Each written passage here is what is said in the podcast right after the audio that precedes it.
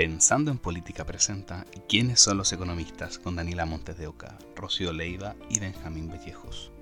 En el capítulo de hoy abordaremos las aportaciones de Keynes en la superación de las crisis económicas. Lo anterior con el profesor Matías Godoy. Contextualicemos un poco.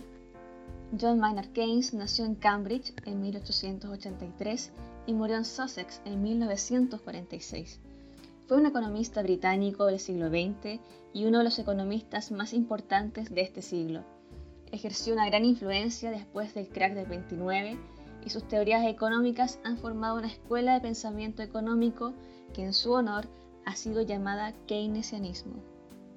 Nuestro invitado de hoy es Matías Godoy. Él es máster en finanzas e ingeniero comercial de la Universidad del Desarrollo. Es fundador de la plataforma Economía para Todos y director de ESEN, la Escuela Chilena de Economía y Negocios. Se ha desempeñado como docente en las universidades del Desarrollo y Andrés Bello, así también como columnista de Publimetro.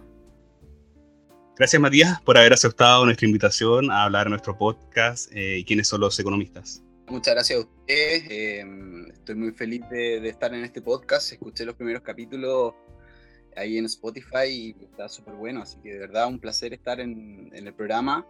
Eh, aprovecho de que el día de hoy es 8 de marzo, así que feliz día a todas las mujeres, especialmente a, las del equipo, pero en general a todas las que nos puedan escuchar eh, en, esta, en, este, en, este, episodio. Así que de verdad muchas gracias por, por, por, la invitación, es un placer. No, muchas gracias, muchas gracias por haber aceptado. Y me gustaría comenzar eh, este conversatorio este podcast en torno a una reflexión, la cual también tuvimos con, con nuestro invitado anterior. Y creo que en base a tu experiencia eh, e iniciativas que has hecho, eh, puede resultar bastante interesante. Eh, ¿Tú compartes la idea de que en Chile existe una suerte de analfabetismo con respecto a los temas económicos, financieros? Y si es así, ¿cuál crees tú que sería la razón de dicho analfabetismo? ¿Falta de educación? ¿Falta de interés? Sí, eh, yo comparto totalmente la, aseveración. Creo que en Chile existe un bajo nivel de educación económica y financiera y, la verdad es que están los datos, están las encuestas y en general es, algo que, está muy de manifiesto. Em, es como poco rebatible ese diagnóstico. Ahora, como causas, eh, yo lo atribuiría a, a pocas iniciativas en materia de educación económica y financiera eh, para las personas adultas, eh, la, inexistencia de programas o de, cursos en la, educación básica o media. Eh, todavía los currículums de, la enseñanza básica y media no incorporan de forma, de forma profunda el tema de la economía, el tema de las finanzas. yo sé que hay colegios particulares que sí lo hacen, pero en general los colegios particulares subvencionados o los colegios municipales no. A mí me pasó, por ejemplo, por experiencia propia, que yo conocí la economía en la universidad y no lo hubiese conocido como ciencia social si no hubiese estudiado lo que estudié. Entonces, a mí me parece que la economía, las finanzas son un tema transversal. Creo que hay interés por parte de la gente de saber sobre aquello, desde, desde un tópico muy práctico que puede ser finanzas personales, hasta algo mucho más complejo como puede ser el saber modelos económicos porque quiero tomar decisiones en materia de elecciones o me interesa el devenir de la sociedad de mi país, me interesa conocer modelos económicos. Em, creo que existe el interés de millones de personas, porque la economía creo que está presente en la vida diaria de toda persona, pero lamentablemente por falta de voluntad, por falta de, de iniciativas, eh, esto no está presente en los colegios, esto no está presente en la vida diaria de las personas y como iniciativas, como programas de educación me refiero, así que creo que es un tema netamente de falta de voluntad, financiamiento y, darle la importancia que se merece al tema de la economía y las finanzas, que creo que, debiera formarse o, impartirse al menos desde la educación media. Matías, quisieras que, mm, que, nos contaras un poco cómo ha sido tu experiencia de acercar la economía al ciudadano si has recibido una buena recepción y si tú consideras que a la gente le interesan estos temas. Eh, ha sido una experiencia mm, dulce y agraz, yo creo que más dulce, porque mm, a partir de las cosas que he hecho como mi, sitio web, Economía para Todos, em, se generó ahí una popularidad interesante que, me permitió eh, hasta el día de hoy participar de medios de prensa, eh, como este podcast, por ejemplo, eh, donde he tenido la oportunidad de poder hacer algo que a mí me causa mucho placer, mucho gozo, que es compartir conocimientos en, en materia de educación económica y financiera. Eh, me ha permitido dar charlas en muchas universidades o también en agrupaciones de la sociedad civil, como grupos de adulto mayor, por ejemplo, eh, o ante sindicatos de trabajadores, lo cual ha sido realmente genial y un privilegio. Eh, aparte de lo que es prensa, prensa escrita, la televisión y todo eso, que, también ha sido muy gratificante.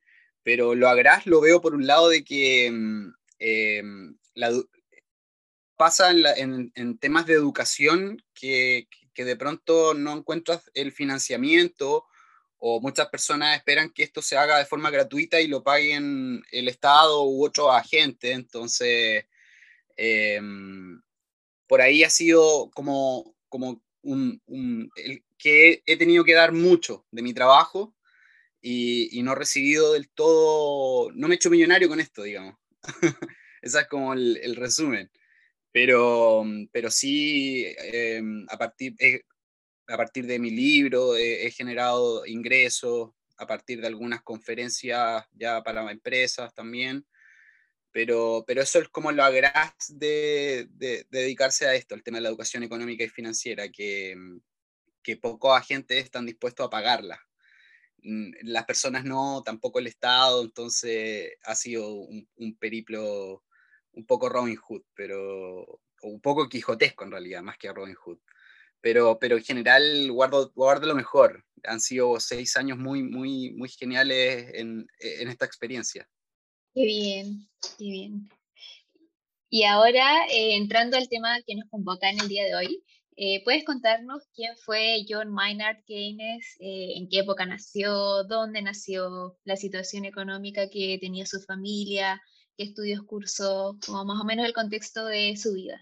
Sí, bueno, como para contribuir al conocimiento a las personas que están interesadas en saber de economía, eh, a, mí me gustó mucho cuando, cuando me invitaron a este podcast hablar de John Maynard Keynes, que fue mm, un economista británico, eh, una persona que es considerado el padre de la, macroeconomía moderna hasta el día de hoy. Eh, sus ideas, sus teorías desafiaron eh, casi más de un siglo de, pensamiento económico que se tenía hasta ese entonces y sus ideas aún forman parte del accionar político y económico de las autoridades. Em, fíjate que, que sus ideas se publicaron, su trabajo más laureado fue el año 36, 1936, y casi un siglo después, 2021, eh, sus ideas siguen, siguen vigentes, siguen vigentes a pesar de, las críticas que se han generado y las escuelas paralelas que se han generado. Pero bueno, yendo un poco a la vida personal de él, él era un británico eh, de, padres académicos, no era una persona, digamos, pobre, sino que pertenecía a cierta estrato social. Eh, él acudió al colegio Eton, cualquier persona va al colegio Eton, digamos que la realeza británica manda al príncipe Carlos, por ejemplo, al colegio Eton. Em, y él después acude a la Universidad de Cambridge, donde ahí estudia, se interesa por temas matemáticas y, ahí se ve influenciado, digamos, por Alfred Marshall, que era un economista en ese entonces ligado a la escuela de los marginalistas que lo convence, le dice, mira, Keynes, eh, ándate por la economía, porque en verdad tus ideas son interesantes y, y, conoce esto de la, de la economía. Y, él decide entonces seguir una carrera en eso. Eh, estamos hablando de los años, de los años, de la década loca que, que, se conoce en la historia, los años 20, 1920, los años locos. Eh, y bueno, él estudió en Cambridge y, ahí se convierte en un economista y, de a poco va lanzando trabajos, publicaciones sobre, sobre su pensamiento en materia de economía y, luego viene, viene la gran crisis económica que ha tenido la humanidad, o al menos el, mundo en, términos de tiempos modernos, que es el año 29, el, crack del, 1929, una crisis económica la más grande que ha tenido la humanidad, digo, eh, reitero, em, y que donde nuestro país no fue la excepción, o sea, esto se desató en Estados Unidos, se ramificó a todo el mundo y no fue la excepción nuestro país, Chilito. Em, y, y, como, y esta fue la, la, crisis más grande porque se extendió casi por seis años, siete años, fue casi una década de, de crisis, imagínense. Y, ahí es donde John Maynard Keynes eh, dice, eh, esto está esto se contrapone a todo lo que me han enseñado de economía, porque, porque no puede ser que esta crisis se, se, se, eh, dure tanto, digamos. Debe haber otra explicación a, todo lo que me han enseñado, porque con lo que me han enseñado, que se llama la teoría clásica de la economía, el libre mercado, Adam Smith, em, esto no me basta para explicar por qué esta crisis, no me basta. Entonces él a partir de ese suceso desarrolla su teoría y el año 1936 publica su teoría del empleo, la tasa de interés y el dinero. Y, él se contrapone a muchas ideas de la teoría clásica y, wow, el mundo se sorprende porque encuentra en ese trabajo una explicación realmente lógica de lo que pasó eh, en esa crisis y, las cosas que se hicieron mal y, bueno, a partir de ahí él se erige entonces como uno de los, el economista más influyente del mundo, a mi juicio. Señalaste una cosa bastante interesante, eh, que, Keynes es considerado el padre de la macroeconomía moderna. En ese sentido, quizás muchos eh, de nuestros espectadores no conocen muy bien el término, qué significa o qué implica la, macroeconomía. ¿Podría explicarnos como en términos sencillos, eh, simples, qué, qué, es lo que estudia la macroeconomía y cómo impacta a estos ciudadanos común y corriente? Sí, mira, eh, me voy a salir un poco de los tecnicismos para, para que la gente lo comprenda, para, para, que sepan qué es lo que hace uno, la, gente interesada en la economía. Eh, nosotros partimos desde un problema que tiene el ser humano, que se denomina el problema económico, que consiste en que nosotros tenemos recursos escasos para satisfacer necesidades múltiples necesidades múltiples como la alimentación, la entretención, eh, la vestimenta, eh, el, tener calefacción, etc. A eso me refiero con necesidades. Y múltiples eh, tiene que ver con que estas necesidades van evolucionando en el tiempo. Se pueden volver más agudas o, más graves con el paso del tiempo. Pero tenemos el problema que esto no es el jardín del Edén, donde hay recursos ilimitados. Lamentablemente vivimos en un mundo donde los recursos son limitados, no solo eh, quienes nos escuchan deben pensar en los recursos monetarios o recursos naturales, que sí son limitados, em, pero aparte, por ejemplo, el tiempo. El día tiene 24 horas, entonces eso ya también es un recurso limitado. Entonces, eh, el ser humano enfrenta ese problema, de que, que, no lo enfrentaba en este jardín del Edén, donde se le proveía de todo, sino que eh, enfrenta este problema donde tiene necesidades y tiene que satisfacerla a partir de, recursos escasos y tiene que elegir, lamentablemente, tiene que elegir, por ejemplo, qué necesidades satisfacer y cómo, y cuáles necesidades no satisfacer. Y eso va a determinar tu calidad de vida, em, digamos, si lo vemos a nivel individual, como persona. Ahora, si extrapolamos este problema del ser humano a sociedades, a países, nos damos cuenta de que los países se enfrentan un problema económico que es, bueno, con los recursos que contamos como país, eh, ¿qué calidad de vida podemos tener como sociedad, nuestros habitantes? Hablemos de Chile, hablemos de Estados Unidos, España, todos los países se enfrentan esta, esta problemática.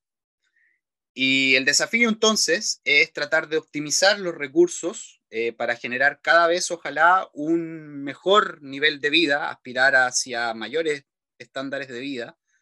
Y eso es lo que estudia básicamente la macroeconomía, cómo los países pueden transitar a través del tiempo, a través de los años, eh, ser capaces de producir bienes y servicios, ojalá cada vez con mayor productividad, para producir cada vez más en menos tiempo Y así con el paso de las décadas, con el paso de los años, las sociedades ojalá puedan mejorar su calidad de vida.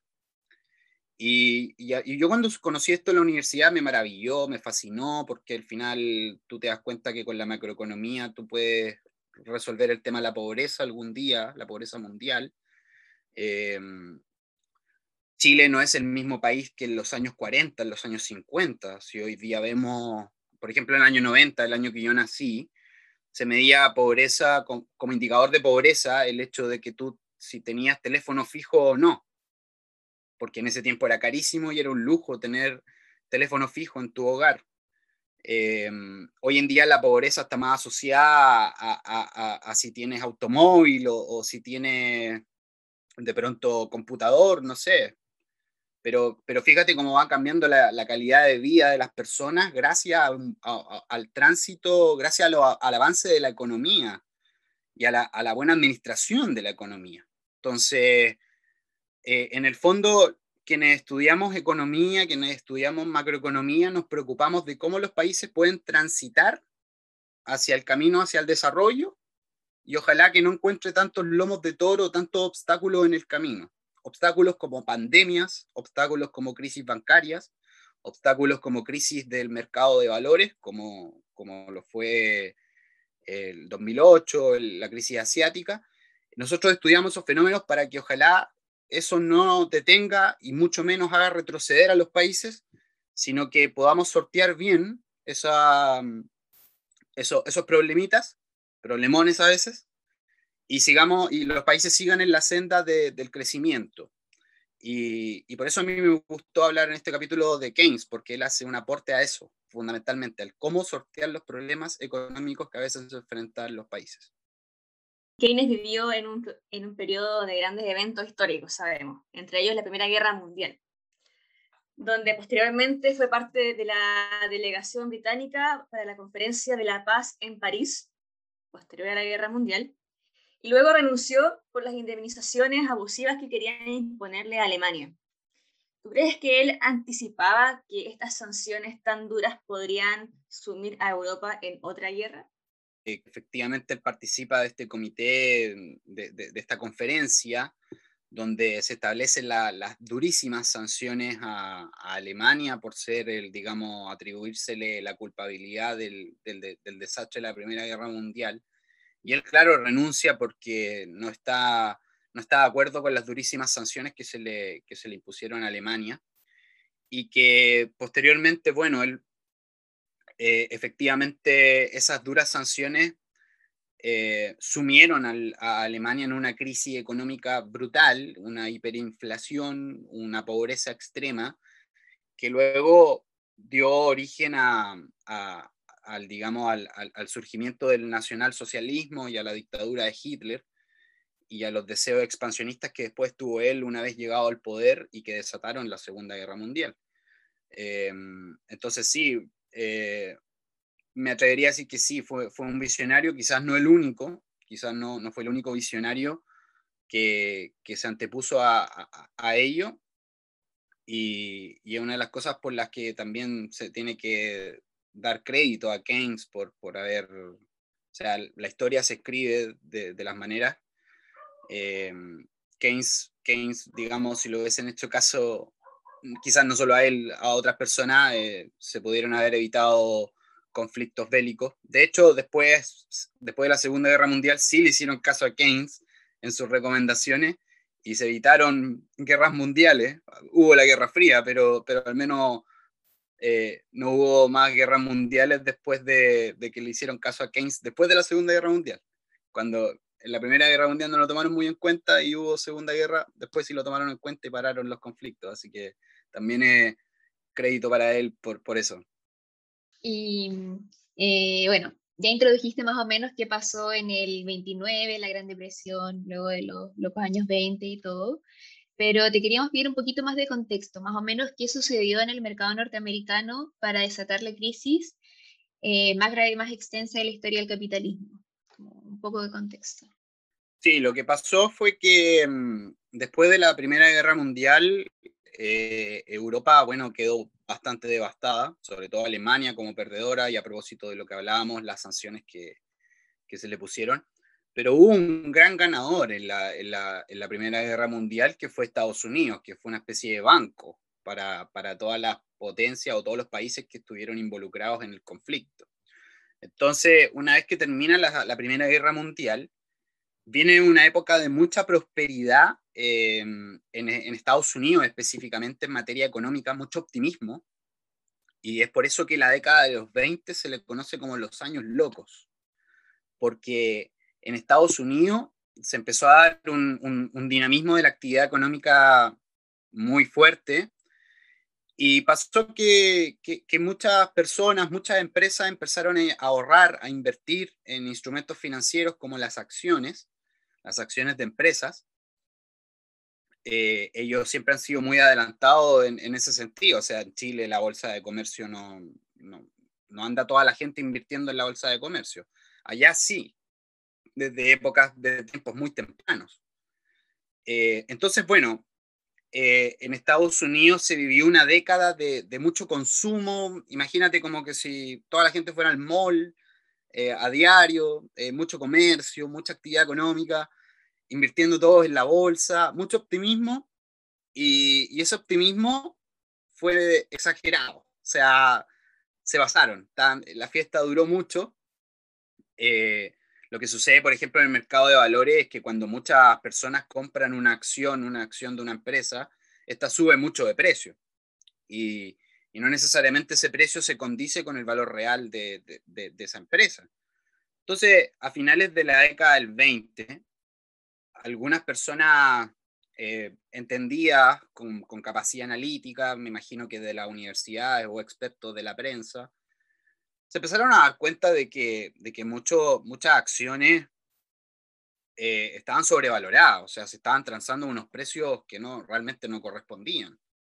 Es como, es como si estuviese yo vendiendo acciones de, de, alguna empresa, no sé, eh, Falabella, a un precio que no le corresponde, dada la situación que enfrenta la empresa. La estoy vendiendo a un precio muy alto.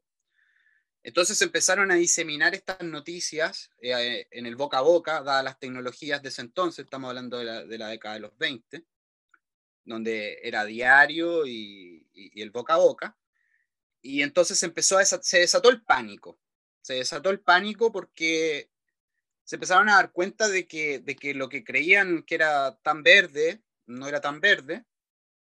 Y así se desató una ola de ventas de, acciones que, que, que, hicieron bajar dramáticamente la bolsa de Wall Street eh, y que encontró su apogeo en el jueves negro, en el, en el 28 de octubre, me parece que el día exacto, jueves negro de aquel entonces.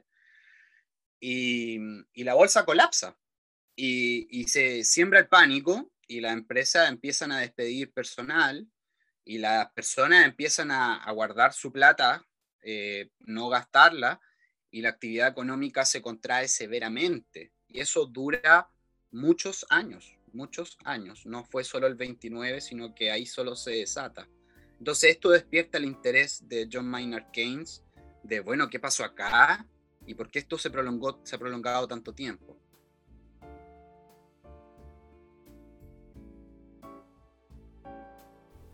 Damos por finalizado el capítulo de esta semana, pero acompáñenos en el próximo capítulo, donde seguiremos abordando las aportaciones de Keynes en la superación de las crisis económicas.